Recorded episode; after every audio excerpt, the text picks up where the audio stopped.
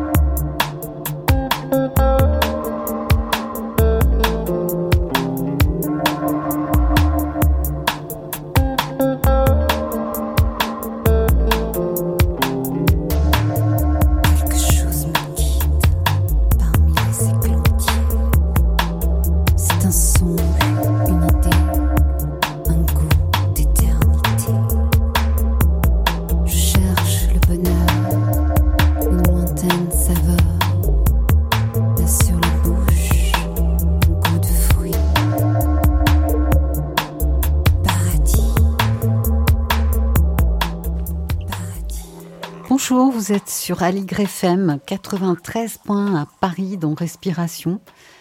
Alors aujourd'hui, euh, notre thème est le rayonnement de la pensée Kogi dans l'art. hein. donc c'est une émission qui est en continuité avec la première émission du, mois de janvier sur cette sagesse Kogi euh, que ce peuple a souhaité nous transmettre. Donc euh, c'est une rencontre avec la metteuse en scène et comédienne Véronique Vidocq pour les deux créations suivantes, Une petite nuée et La nuée. Alors, euh, on écoute un, morceau de, la création sonore de Dominique Vasseur, donc de La petite nuée, et ce morceau s'appelle Dans la Sierra Nevada.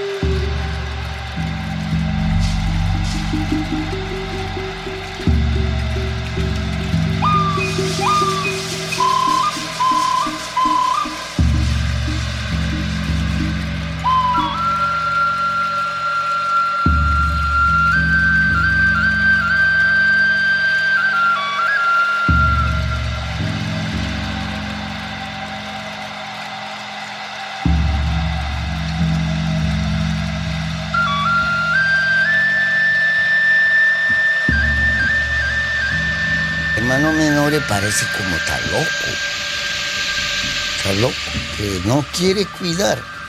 Ellos tienen que saber también historia. Ellos menos no, que ellos saben por libros ya papeles tienen, no puede dañar la tierra, no puede dañar la, el cerro.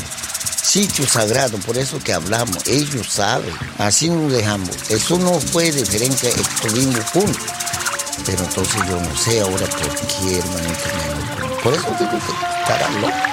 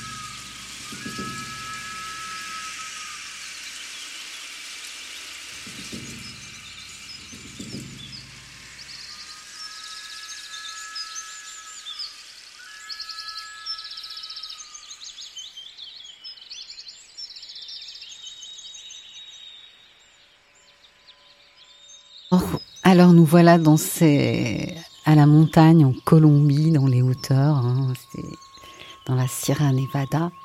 Et c'était la voix de Gentil Cruz, un Colombien qui a fait le lien entre les Kogi, dont il connaissait la langue et la culture, et Éric Julien, dont vous allez nous parler, euh, Véronique Vidocq. Alors euh, bonjour Véronique. Vous êtes comédienne, metteuse en scène. euh, Vous avez une carrière, euh, je trouve, assez impressionnante. Vous avez dirigé le Hublot et été très active au sein du Batiscaf, un, théâtre à Pommery-le-Vicomte en Bretagne. Nous connaissions votre compagnie, les Éliades. Alors, l'hypothèse optimiste, c'est votre nouvelle compagnie? Oui, c'est une compagnie qui maintenant est implantée en Bretagne, justement. En fait, j'ai passé euh, euh, près de 30 ans de, de- de- de ma vie à diriger le, le Hublot avec beaucoup de bonheur. Et puis, j'ai transmis ce lieu-là à, euh, à un collectif de, de compagnies. Donc, je suis très contente d'avoir transmis ce lieu. Et puis, j'ai resserré, euh, transporté toutes mes, mes affaires théâtrales en Bretagne. Et donc, j'avais besoin, envie aussi de, de passer à une autre histoire. Et dans le titre, donc euh, Compagnie les Éliades, et dans, et dans l'idée, euh, Compagnie l'hypothèse optimiste, puisqu'en fait les Éliades, ce sont les filles, euh, les sœurs de, celui qui a été euh, se griller trop près du soleil et qui en est mort. Et donc, du coup, dans les métamorphoses d'Ovide, et les Éliades, donc, ce sont ces, les trois sœurs qui se transforment en peupliers parce qu'elles pleurent la mort de leur frère. Et donc, il y avait cette notion aussi déjà de, pleurer, de sacrifice. Et maintenant, on est passé à une autre notion qui est celle de l'hypothèse optimiste. Et là, c'est une autre histoire. Et effectivement, j'ai, envie maintenant de- d'aller vers des répertoires et des pensées plus lumineuses pour, euh, euh, distribuer euh, ce que, les pensées des autres et les écritures des autres peuvent nous transmettre en termes de lumière. Voilà. Et donc, l'hypothèse optimiste est, est née. Bien sûr, et puis je vous sais quand même très engagé dans ce qui se passe dans le monde aujourd'hui. Et bon, on aura l'occasion d'en parler autour de ces deux créations. Donc, euh, après euh, avoir quitté l'Hublot, c'est donc un nouveau départ pour vous. hein. Oui. Et comment avez-vous rencontré cette tradition Kogi qui est à l'origine de ces deux spectacles, La Nuée et La Petite Nuée? En fait, hum, j'ai rencontré effectivement des, hum, représentantes, une représentante notamment d'un des peuples autochtones qui vivait en Brésil, qui était venue parler dans un lieu euh, alternatif à Paris. Et j'avais été très impressionnée par ce qu'elle avait raconté. Elle avait, elle avait dit très clairement que ces peuples-là euh, s'étaient rassemblés, avaient fait une charte. Effectivement, elle existe, cette, cette charte. Et c'était un gros travail. Et nous demandait de travailler avec eux. Ces peuples nous demandaient de travailler avec eux parce que la terre allait mal et qu'il il fallait vraiment euh, faire quelque chose. Et que eux avaient des connaissances, nous en avions d'autres, qu'il fallait vraiment se tendre la main. Et en fait, j'étais euh, assez, euh, comment dire, fascinée par sa présence, par sa démarche et aussi par notre difficulté à la comprendre, parce que c'est vraiment une autre culture, très, des autres, d'autres cultures, d'autres façons de penser. À la suite de ça, je me suis, je me suis plongée dans ces cultures autochtones et, j'ai découvert les livres d'Éric Julien. Et donc j'ai dévoré les livres d'Éric Julien sur les peuples Kogi.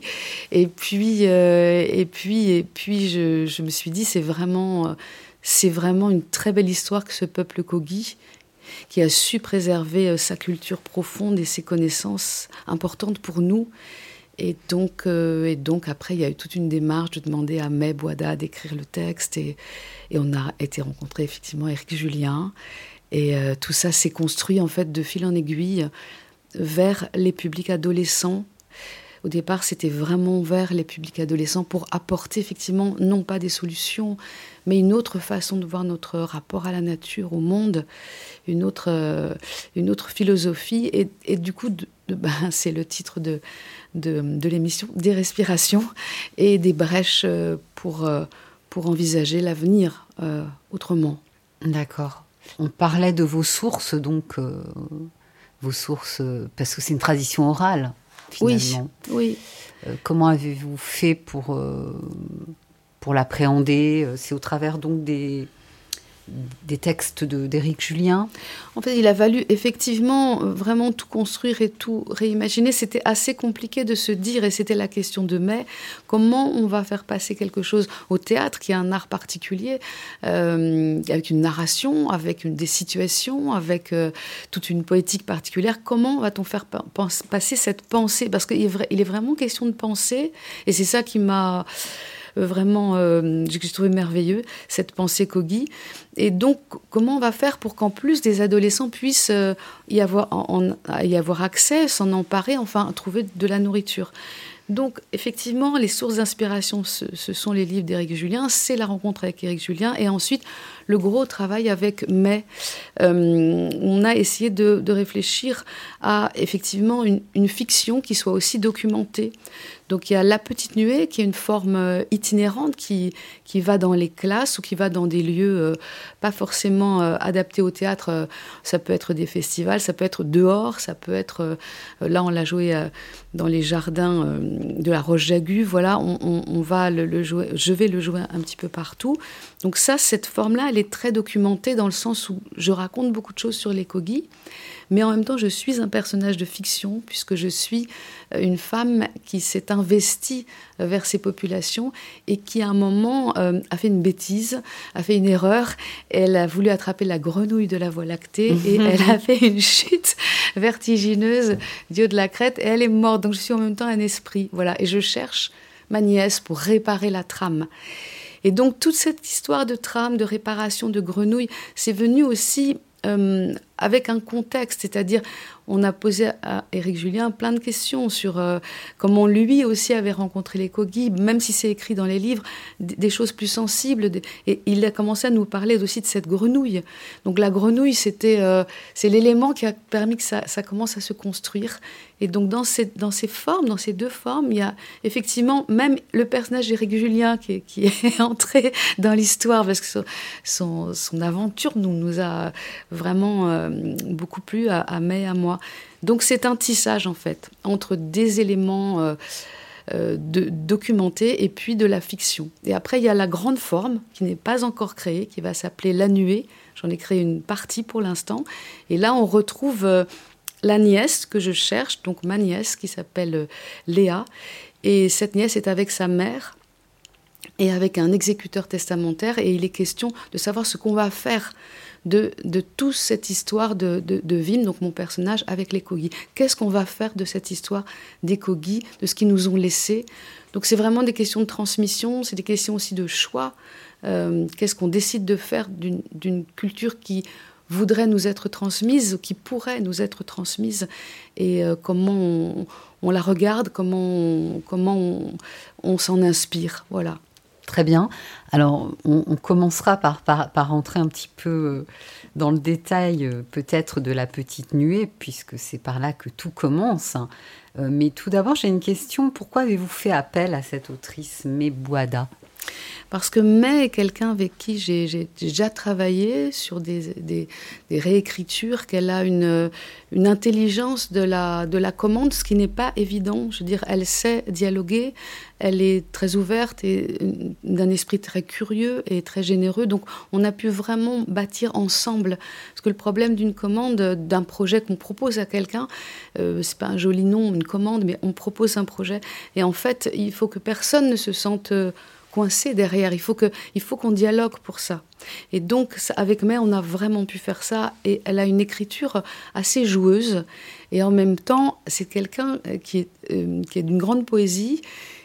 Et elle est très engagée auprès de la jeunesse et auprès de, de la transition écologique, même si ce mot, voilà, on pourrait en parler longtemps, mais auprès de l'écologie. Très bien. Alors, on voit bien que ça fait vraiment sens. Hein. Alors, euh, on va écouter euh, deux autres extraits à la suite de, euh, de la création, toujours la création sonore de Dominique Vasseur, à qui vous avez fait appel pour ces deux spectacles. Et c'est deux versions du, même morceau qui s'appelle Comme une petite Je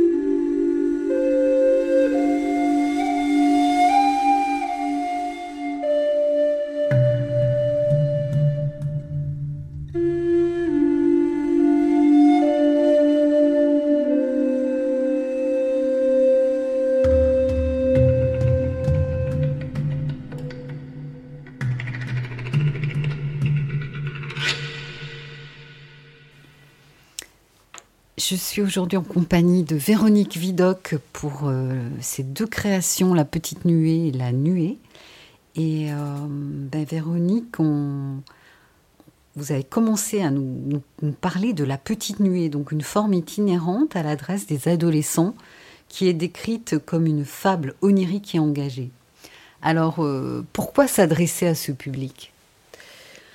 Ben, Je crois que ce public adolescent est a des raisons et de s'inquiéter, de s'inquiéter de l'avenir, de l'avenir de notre planète, parce que on entend évidemment des alertes, on les entend de plus en plus fréquemment, et en fait, en face de ces alertes, il n'y a pas beaucoup de solutions proposées.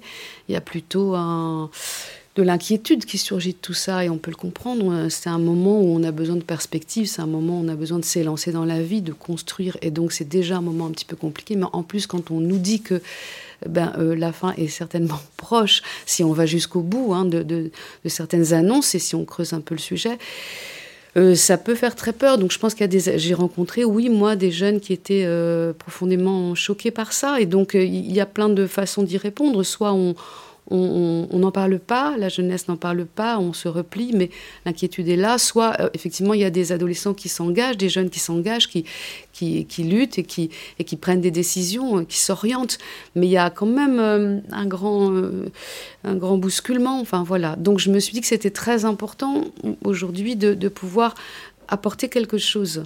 Et euh, c'est vrai que c'est un geste euh, théâtral, bien sûr, avec une écriture, avec euh, plein de collaborations artistiques, mais c'est aussi un geste engagé, un, geste de, militance, on va dire, parce que je pense qu'effectivement, il est tout à fait important d'agir maintenant donc euh, on va dans ces, dans, ces écoles, dans ces établissements, et je, touche des gens d'âge très différents. Ça peut aller de la cinquième à, la terminale, donc euh, c'est des, adolescents qui sont parfois très près de l'enfance et qui parfois, au contraire, sont près de s'intégrer avec ce mot dans l'âge adulte. Mhm. Et, et, à chaque fois, ce sont des rencontres vraiment... Euh, passionnantes parce qu'ils s'expriment aussi. derrière cette forme, il y a évidemment des discussions, il y a évidemment de la réflexion qu'on mène ensemble, collectivement. Et après, il y a souvent des ateliers, des ateliers d'écriture, du collectage de paroles. Et c'est vraiment assez émouvant d'entendre leurs mots.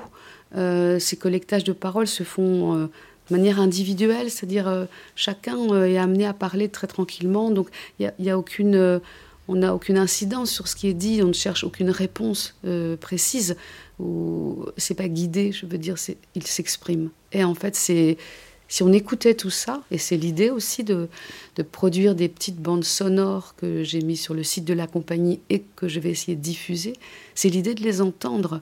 Euh, cette jeunesse dont on parle beaucoup, mais qu'on n'entend pas toujours s'exprimer par elle-même. Et elle, euh, a des choses à dire.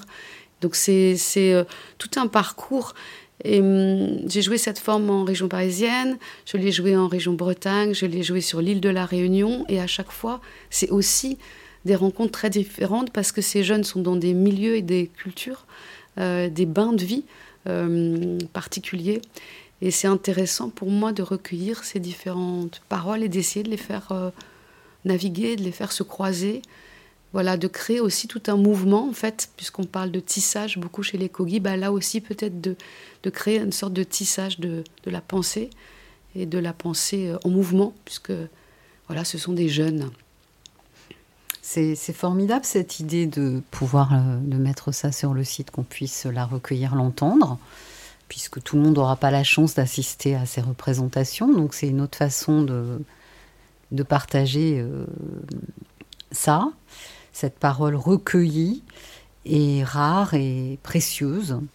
Et donc, euh, en fait, cet aspect engagé, moi qui vous suis depuis quelques années, euh, Véronique, c'est pas vraiment nouveau chez vous, en fait. non, non, non, non c'est un peu fondamental. C'est lié, à, c'est lié pour moi à, ce que je fais dans le théâtre, c'est sûr. Après, il y a aussi les écritures qui pour moi sont très importantes, mais c'est vrai que l'engagement, il a, il, a eu lieu sur d'autres terrains avant, notamment ben, euh, sur le, tous les champs de de, l'immigration, notamment sur le rapport homme-femme. Bon, voilà, il y a eu, il y a eu beaucoup de choses euh, dans. Ben, on suit, on, pas, on avance avec euh, avec sa vie aussi, et donc on, fait des rencontres avec la vie qui avance. Et donc il y a des sujets dont on en a parlé à un moment, et puis là, là, ce sujet-là maintenant, c'est c'est celui qui me semble le plus important parce qu'il il, il va aussi euh, comment rejaillir sur les autres, sur tous les autres sujets, ce sujet de la planète, ce sujet du rapport avec le vivant, ce mm. sujet de, de, notre écoute, euh, de notre lien, de, des liens dont on est capable aujourd'hui pour construire ensemble. Ça, finalement, ça résonne sur les autres sujets que j'ai déjà traités. Mm. C'est chouette, tout est en lien. Hein. C'est ça. Alors, euh, est-ce que vous avez des dates à annoncer pour la, petite nuée? La petite nuée, elle continue euh, sa route. Euh, elle s'est déjà jouée une vingtaine de fois et elle va continuer à l'intérieur de, de résidences que je vais faire dans des établissements scolaires. Et donc là, voilà, ce sont des représentations qui sont plus euh, liées euh, aux élèves qui sont là. On essaie qu'il y ait une jauge pas très importante parce qu'en fait, on, essaye de, se remettre dans ces conditions où sont les, cogis régulièrement, c'est-à-dire de, de, dialogue long, euh, de dialogue presque intime mais collectif. Donc c'est l'idée de ne pas être dans un spectacle, mais d'être dans un dans une sorte de, réflexion en mouvement, voilà, que le texte va amener. Et donc moi, je suis très proche d'eux, en fait, très proche d'eux et d'elle. Et, après, ça glisse vers ce, dialogue. Donc, on n'est pas ouvert, ces représentations ne sont pas ouvertes ou très peu. Et pour le moment, c'est ça, le chemin de la petite nuée. Mais par contre, la nuée, elle, dont on va parler tout de suite ou après, je ne sais pas. Après. la nuée, elle, a des dates. D'accord. Alors donc cette petite nuée, c'est en Bretagne, c'est aussi dans d'autres régions? Pour le moment, c'est en Bretagne puisque la compagnie euh, fait ce chemin en Bretagne. Et voilà, c'est dans, des collèges. On a choisi des collèges qui sont des collèges vraiment euh, en ruralité pour euh, pour essayer aussi d'aller euh, apporter cette, euh, ces écritures dans, vers des, adolescents qui ne sont pas du tout euh, habitués à ça, qui n'ont pas, n'ont pas cet accès-là. Bien sûr, ils ne sont pas privés de tout, hein, c'est pas non plus... la Bretagne est très riche, mais, mais ils ne vont pas au théâtre, voilà, tout simplement. Donc, donc c'est important d'amener, de les amener là et puis de, très important. oui, c'est vrai. Alors du coup, comme vous parliez de d'espace de dialogue où vous êtes proche des gens, etc., ça m'a donné une idée à laquelle j'aurais dû penser d'emblée. Pouvez-vous donner une définition de qu'est-ce que c'est qu'une nuée? Oui, une nuée justement, c'est le titre, les deux titres, la petite nuée, la nuée. C'est l'endroit euh, où ces peuples Kogi se réunissent euh, pour, euh, répondre et pour dialoguer autour de, toute question qui se pose, et autour de tout projet qui va, qui, nécessite d'entrer en action. Donc s'il y a un projet à faire, par exemple, on va se réunir, ils vont se réunir et dialoguer pour que tout le monde s'exprime de manière euh, totalement euh, équitable, c'est-à-dire il n'y a pas de, d'hiérarchie dans, cette, assemblée. On éteint, les lumières sont, sombres, il n'y a, a, quasiment pas de lumière pour qu'il n'y ait aucun effet de euh, visuel de, regard, de, visage, de, justement de théâtralité. Et il n'y a que les voix, que les paroles, et donc la pensée. Chacun va s'exprimer le temps qu'il faudra. Ça peut durer euh, des heures et même des jours. jusqu'à ce que plus personne n'ait rien à dire. Et alors, à ce moment-là, euh, on fait le tour de ce qui a été dit et on peut donc maintenant entrer en action. On est d'accord. Et en fait, je trouve ça magnifique, cette façon de, faire que la parole soit euh, déjà collective, qu'elle soit totalement libre, qu'elle soit inscrite dans le temps, qu'il n'y ait aucune pression et qu'elle prenne autant d'importance que pour nous peut avoir l'écriture, la parole orale. Une fois qu'on se sera dit tout ça, on aura signé quelque chose, un accord, et on pourra s'élancer ensemble. Et donc, du coup, voilà, je trouvais ça très beau, cette, euh, cette culture-là qui consiste à, s'écouter et à être en accord en respectant absolument la parole de chacun. C'est cette relation à la lumière euh, très particulière euh, qu'on retrouve dans le livre précédent euh, sur les cogis de l'émission précédente, je voulais dire, hein, mm, mm. publiée chez Aluna, où des enfants sont élevés dans le noir. Enfin, Mm. C'est vraiment intéressant cette chose-là, quoi. Parce qu'il y, y, a cette idée du monde invisible. Donc moi, ce qui, ce qui m'intéresse le plus, c'est ce que j'essaye de, le plus, on va dire, de, de, comment de partager avec les adolescents qu'on rencontre et puis avec les publics adultes, hein, parce que maintenant ça tourne aussi vers des publics adultes. C'est cette idée de trame, en fait. C'est très beau. C'est nous sommes dans une trame, euh, nous sommes au sein d'une trame et nous devons réparer, protéger et hum, cette trame, euh, l'observer et la, maintenir en bonne forme. Et cette trame relie les humains, la faune, la flore, le visible, l'invisible.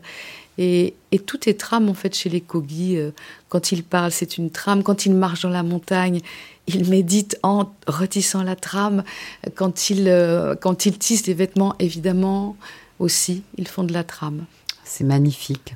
Alors, euh, cela nous invite à, à l'écoute des belles coïncidences. Un autre morceau extrait de la création sonore de Dominique Vasseur.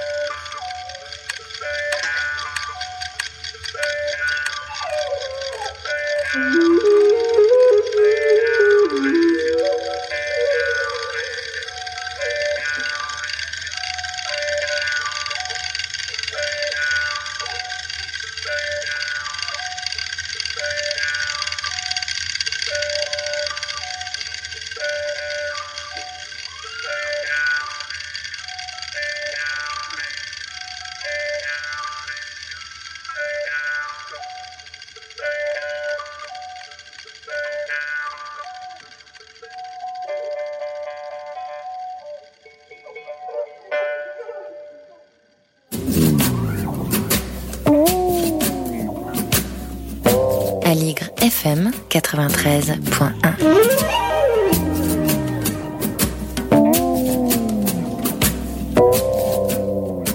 Alors Véronique, nous, vous nous parliez de la petite nuée et ma question maintenant est pourquoi deux spectacles étaient nécessaires? Oui, en fait, euh, j'avais l'envie que ce, cette petite forme-là aille dans les classes, au sein des classes, et qu'ensuite euh, les élèves euh, reviennent voir la, forme au plateau. C'est-à-dire qu'il y a un aller-retour entre euh, effectivement le, lieu de la classe, où on s'attend absolument pas à ce que quelque chose de théâtral arrive, et puis, et puis hein, le lieu qui est dédié pour, c'est-à-dire le théâtre, avec tout, tout tout ce qui fait le théâtre, c'est-à-dire la lumière, la scénographie, euh, la musique, voilà, création musicale, même si j'emporte un peu de musique avec la petite nuée déjà. Et puis, euh, et puis du monde sur le plateau, et puis le temps du théâtre, et puis euh, le partage, voilà, en grand avec d'autres spectateurs. Euh, voilà pourquoi il y a eu ces deux formes. Et pour moi, la forme, la petite forme, était une forme ambassadrice qui servait aussi à initier des ateliers et au cœur, au cœur du lieu de vie des, adolescents. Et, elle a eu un, destin beaucoup plus euh, favorable puisqu'elle elle devient vraiment un spectacle que je peux jouer même euh, en dehors complètement des établissements scolaires. Donc ça, c'est plutôt, plutôt agréable. Et la nuée, celle qui est en train de se construire maintenant, puisque j'entre en répétition là euh, dans quelques jours, elle va euh, se créer en avril, donc elle, a des temps de répétition un petit peu comment ponctuels, enfin voilà, des, phases de répétition. Je ne vais pas répéter quatre mois, mais mmh. elle sera au plateau. Et là, moi, je, je, la mets en scène et là, on entre dans, dans une autre histoire qui est celle de, de la relation de euh, Léa avec sa mère. Et donc, on entre, là, les, les, adolescents peuvent se projeter vers ce personnage jeune et euh, qui se pose aussi des questions sur le monde. Donc, on passe, là, on est plutôt dans la deuxième forme du point de vue d'aujourd'hui, de notre monde et d'une jeune fille aujourd'hui dans ce monde-là, qui n'est pas en accord avec ce monde-là, qui n'y arrive pas trop et qui donc s'invente des histoires. Elle est un peu mytho, comme ses camarades l'appellent, et en même temps, elle est fascinée par cette tante qui est partie rejoindre le peuple des Kogi. Et donc, elle rêve de la rejoindre.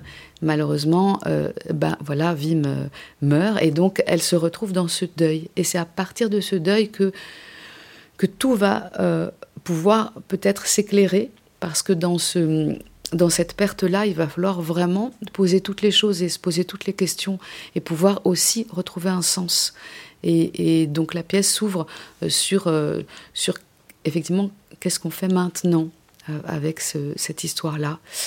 Et voilà, et donc il y a au plateau trois personnages. Et ce qui est très très beau dans l'écriture de Metz, c'est que en fait, il y a effectivement des dissensions entre la mère et la fille, elles sont pas d'accord. Enfin bon, il y a des petits problèmes comme ça, mais elles s'aiment beaucoup tout de même. Et à un moment, en fait, la question est-ce est que on, jette finalement toute cette histoire, on, s'en fiche de cette histoire des Kogi, ou bien est-ce qu'on va finalement aller vers, entrer et faire quelque chose avec? Donc la mère pense vendre la maison, la jeune fille évidemment ne veut absolument pas. Et on assiste à l'arrivée d'un exécuteur testamentaire. Mais je ne peux pas tout raconter, je ne peux pas tout dévoiler. En fait, c'est dommage si jamais vous la voyez, la pièce. Mais on arrive, euh, on arrive avec, euh, avec un personnage qui, euh, qui nous semble un personnage réel et qui va donc faire avancer l'action. Mais en fait, il va résoudre, on va dire, aider à résoudre. Mais en fait, ce personnage était dans un rêve car, car le personnage de la jeune fille s'est endormi. Et donc, euh, c'est dans son sommeil qu'elle va traverser toute cette histoire. Et pendant ce sommeil, la mère va monter à la nuée qui a été détruite et va, en redescendant, décider que oui, on allait faire quelque chose avec cette, euh, ce legs des Kogi. Et en fait, ça, c'est une très belle euh, façon qu'a eu de, de comprendre et d'entendre un des messages des Kogi qui nous a particulièrement plu, c'est nous sommes ce que nous rêvons nous sommes nos rêves.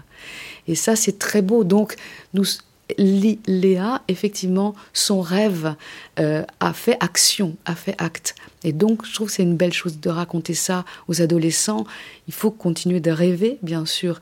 Et aussi, comme euh, le dit euh, Don Miguel Ruiz, nos mots nous construisent et nous sommes nos mots, là nous sommes aussi nos rêves. Donc nos pensées sont plus que des pensées, elles sont intentions, voire même action. Voilà un petit peu quelques, quelques bribes de, de la nuée. C'est super. Alors là, ça me donne envie d'entendre un extrait. Hein. Ah oui. Alors est-ce que je vais, je vais peut-être lire un extrait plutôt de La Petite Nuée? Comme vous voulez, Véronique, ça sera bien de toute façon. Là-haut, dans la montagne, là-haut, les Indiens, ils savent, ils savent reconnaître des étoiles sans télescope. Ils savent quelles plantes poussent sous l'étoile du berger. Ils savent que comme les lichens, les espèces vivent en symbiose. Ils savent que les tomates chassent les araignées. Ils savent que tout est nature, que nous sommes nature, que tout est roche et vent et eau et lumière. Ils savent, sans avoir voyagé, que la terre est unique et fragile, que la terre a la fièvre, et que les ouragans, les tornades, la fonte des glaciers, la disparition des espèces, c'est sa souffrance, et que nous devons réparer. Car nous sommes comme la pluie du soir. Nous devons épouser le sol, les rochers. Nous devons passer dans les veines du monde pour exister. Moi-même, je ne savais presque rien. Moi, je suis morte dans la Sierra Nevada. J'y ai appris des choses immenses que la nuit est notre allié, que les arbres sont ailés, qu'ordre et désordre font lien. Je sais que l'ombre de la canne à sucre n'est pas bonne conseillère. Sur la montagne, on voit la couche de terre, cette fine couche, à peine quelques centimètres d'épaisseur de vie. Si on racle la terre à peine sur quelques centimètres de profondeur, si on coupe l'eau, en quelques semaines, plus rien ne pousse, tout est sec. Mais de la terre partout, nous avons fait notre maison, et dans cette maison, nous avons tout étouffé, comme si plus jamais nous n'avions ouvert les fenêtres, comme si plus jamais nous n'avions rangé, comme si nous avions laissé notre poubelle se remplir sans fin. Je devrais mettre ma grenouille à la poubelle. Je ne peux pas. Je dois réparer la grenouille pour. Merci Véronique, c'était magnifique. En plus de vous avoir en face de moi, j'ai eu droit à quelques regards tellement sentis. Euh, c'était magnifique cet extrait. Alors, euh, on ne fait rien sans une équipe dans, nos métiers du spectacle vivant. Donc, on a découvert l'autrice, on a découvert le musicien ou la musicienne d'ailleurs, parce que Dominique, je ne sais pas. Non, c'est un, un homme, je crois. Oui. Et euh, qui vous entoure dans, dans, pour la, oui, alors, nuée il y a du monde en fait qui m'entoure, oui. Il y a Franck Jamin qui a, qui a fait la scénographie de La Petite Nuée. Et puis il y a aussi qui a amené cette idée euh, très chouette des réveils. Donc j'ai plein de réveils quand je vais en forme itinérante. Et donc du coup, évidemment, les enfants, les ados comprennent assez vite pourquoi. Après, il y a Dominique Potard qui a fait des, des, toiles qui sont très belles, qui sont euh, comme des fragments précieux de la terre. Elle appelle ça comme ça. C'est-à-dire, c'est, elle travaille avec des, des, des vêtements qu'elle enterre et elle laisse le temps faire son travail. Donc, et puis la météo, la lune, le soleil. Donc les, les, les habits se délitent et avec cette trame justement assez, euh, assez fragilisée, elle reconstruit des, des œuvres. Et en fait, euh, je lui ai euh, demandé de me créer pour le spectacle euh, plusieurs euh, grandes toiles comme ça avec lesquelles je joue et qui sont euh, effectivement des, des, fragments voilà de cette terre qu'il faut sans cesse réparer aujourd'hui. Et puis ensuite il y a Didier Jacquemin qui travaille euh, sur les accessoires de la nuée parce qu'il y a tout un euh, dans, dans, dans, cette maison il y a tout un, musée de Bogota comme il est dit à un moment c'est des tas d'objets qui viennent de Colombie.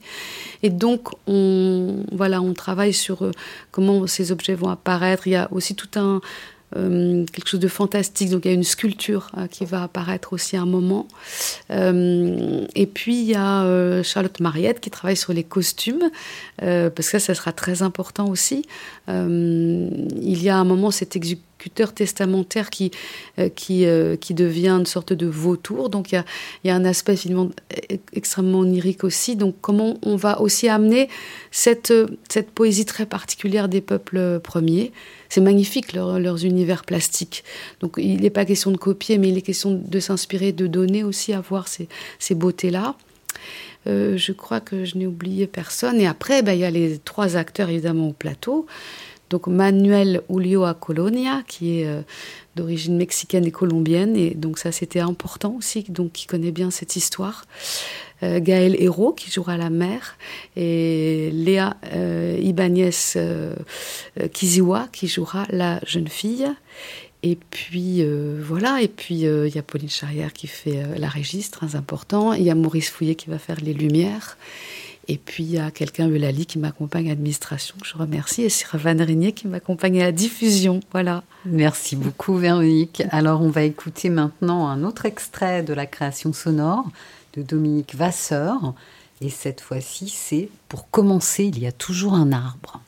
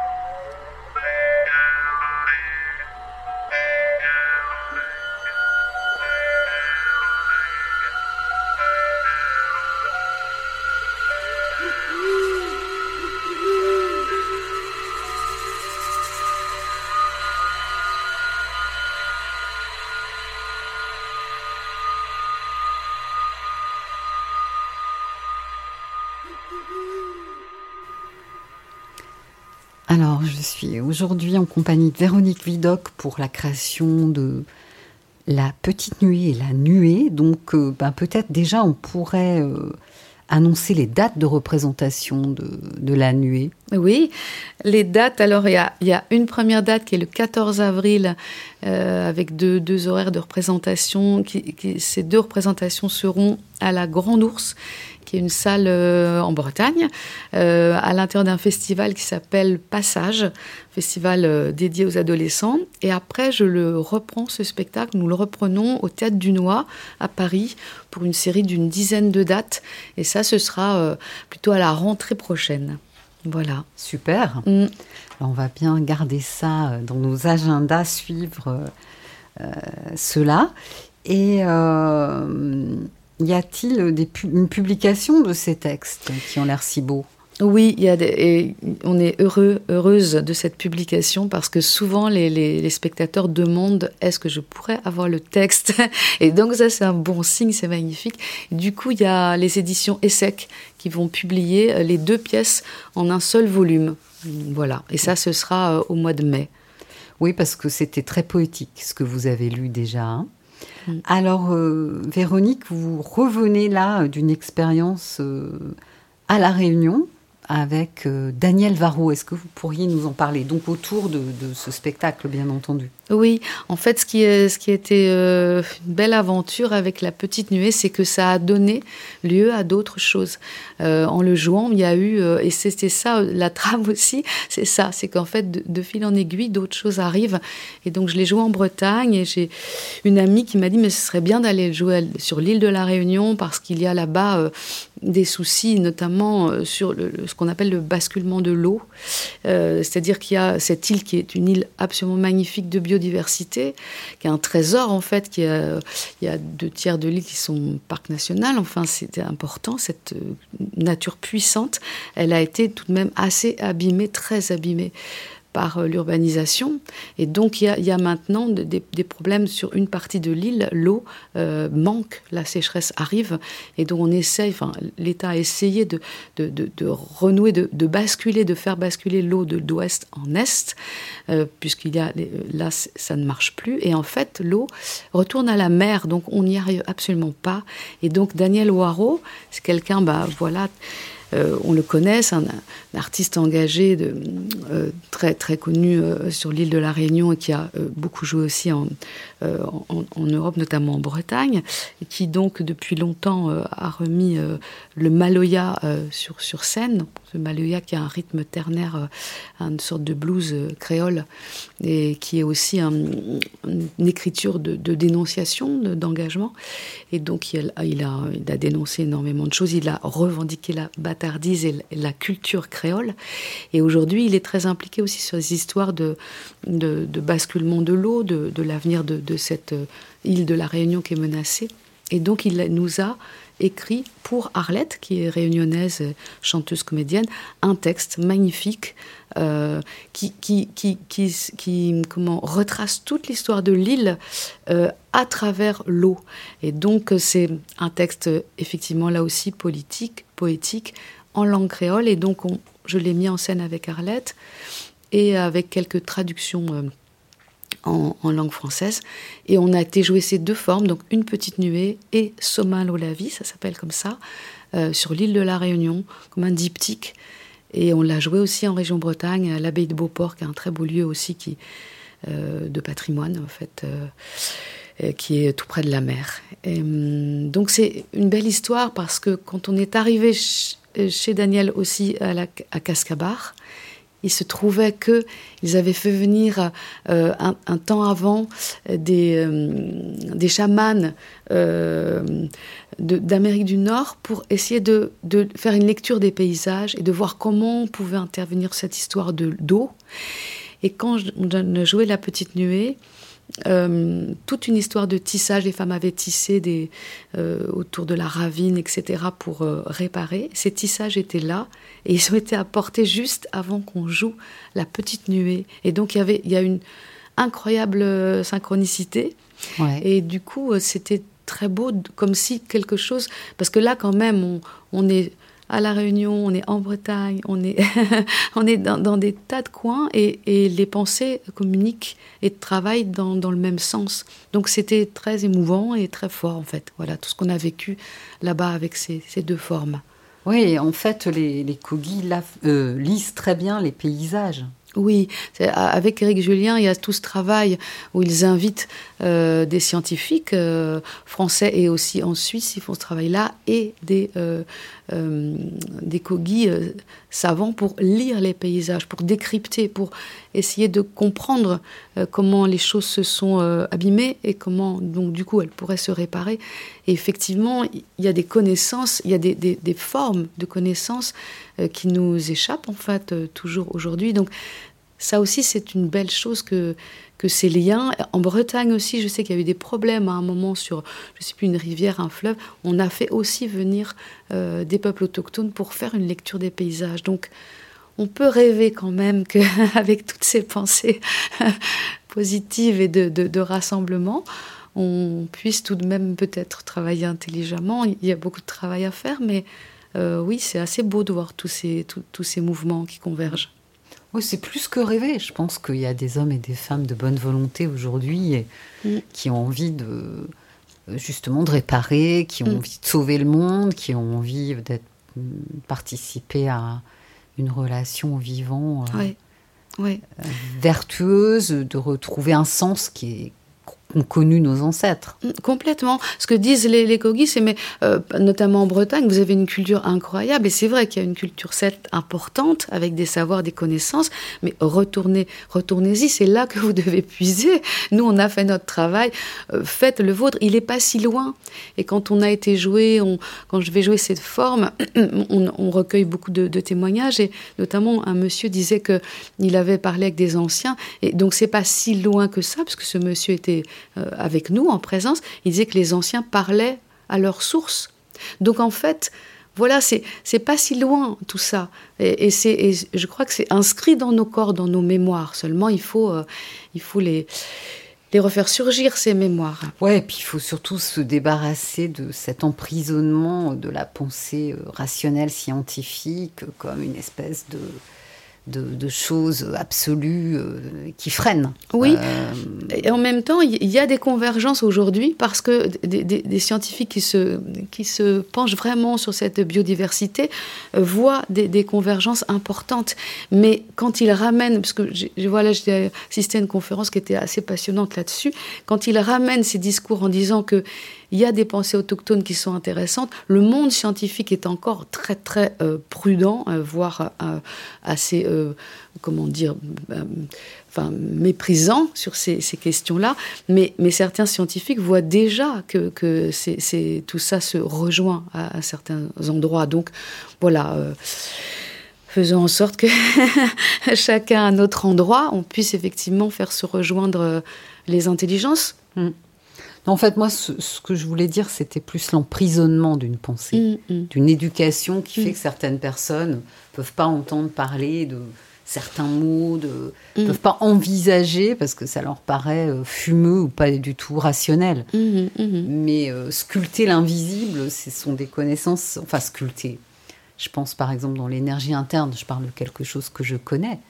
Euh, tout ces, la méditation, c'est ancestral, c'est des, ce sont des recherches qui, étaient bien dans quelque chose d'invisible. Oui. On a trouvé des repères. Mm. Et tout, tout, ça, je pense, euh, aujourd'hui, euh, remonte. Voilà. Tout ça, on, a besoin de, de toutes ces choses-là. Elles, nous manquent terriblement. Donc, moi, j'ai tout à fait espoir. Après, je ne sais pas dans, dans quelle, à quelle vitesse, à quelle allure tout ça va, va se jouer. Mais en tout cas, en tout cas, voilà, il faut, croire. Alors moi aussi j'ai espoir et c'est d'ailleurs pour ça que je fais cette émission, pour entendre des voix comme la vôtre. Euh, Véronique, alors il nous reste quelques minutes. Euh, est-ce que euh, quels sont vos avez-vous des nouveaux projets en fait? Est-ce que comme de toute façon c'est une trame qui se continue, est-ce que d'autres idées sont venues En fait, pour l'instant, c'est vrai qu'il y, y, a beaucoup de, il y a beaucoup là, j'ai beaucoup de, de comment, de spectacles à, faire vivre, et euh, j'ai encore beaucoup de rencontres, je pense, à faire avec tous ces spectacles. Donc, euh, l'idée principale, c'est effectivement de, de, continuer à tisser tous ces liens. Et ce que je, ce, que je remarque et qui m'étonne, c'est que, bon, sur d'autres sujets, j'ai beaucoup bataillé pour mener les projets, parce que ce sont des grandes batailles. Et sur ce sujet-là, étrangement, les choses se font euh, de, rencontre en rencontre, sans force, voilà, sans, comme dans un, flux, comme dans, dans un, une eau qui coule, justement, et, de manière assez simple et naturelle. Euh, depuis le début sur ce spectacle, les choses s'enchaînent comme ça et créent d'autres liens. Et donc je me dis, ben euh, les autres choses vont venir, c'est sûr. Donc tout ça va se nourrir euh, tranquillement. Et, et, l'idée, c'est d'aller avec ces spectacles-là dans, dans, des endroits très différents, dans des endroits euh, de campagne, dans des endroits de ville, dans des petits lieux, dans des gros lieux, de, pouvoir aussi là aussi faire, faire vivre ces pensées sur des territoires très diversifiés, essayer d'élargir, d'ouvrir. Voilà, c'est ça le projet. Bah oui, oui, oui. Vous êtes en plein dedans, mais c'est formidable. Alors, euh, bah Véronique, un grand merci pour votre venue de Bretagne. merci beaucoup. Spécialement pour nous. Alors, vous êtes sur Aligre FM 93.1 Paris, dans Respiration.